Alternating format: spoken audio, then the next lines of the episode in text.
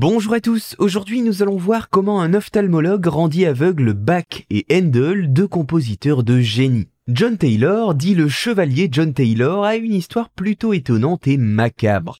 Il est à l'origine de la cécité de deux des plus grands compositeurs de musique classique, Jean-Sébastien Bach et Georges Friedrich Handel. Mais alors comment cela s'est-il passé? Eh bien nous allons le découvrir ensemble. John Taylor, c'était un médecin itinérant qui voyageait de ville en ville pour proposer ses services auprès des populations. Nous sommes à ce moment-là au XVIIIe siècle. John Taylor est spécialisé dans les problèmes que les gens peuvent avoir au niveau des yeux. Il opère alors fréquemment des personnes dans les villages où il se trouve, mais les résultats de ces opérations qu'il pratiquait étaient souvent catastrophiques et John Taylor s'empressait alors de quitter la ville avant que les conséquences ne puissent lui retomber dessus. Malgré cela, son nom arriva jusqu'aux oreilles du roi anglais George II. Il l'appela alors pour devenir son oculiste attitré.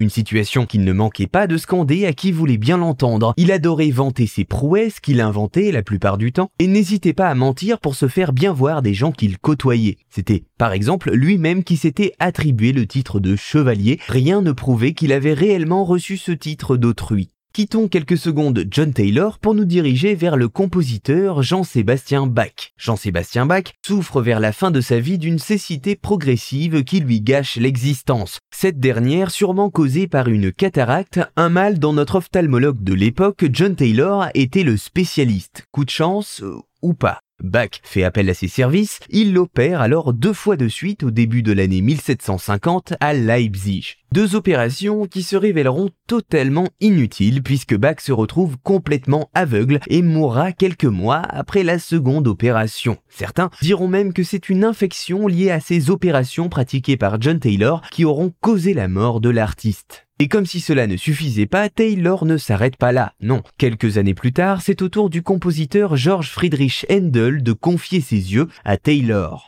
Ce dernier souffrait lui aussi d'une diminution progressive de la vue, très certainement due à un accident de calèche survenu en 1750. Rebelote, l'opération est à nouveau un échec cuisant et Handel s'éteindra quelques mois plus tard, en avril 1759. John Taylor accumule donc le sort de nombreux patients devenus aveugles par la faute de son incompétence, dont deux très grands compositeurs baroques. Ironie de la vie, lui-même mourra aveugle en 1770. Voilà, vous savez maintenant comment un ophtalmologue rendit aveugle Bach et Handel, deux compositeurs de génie.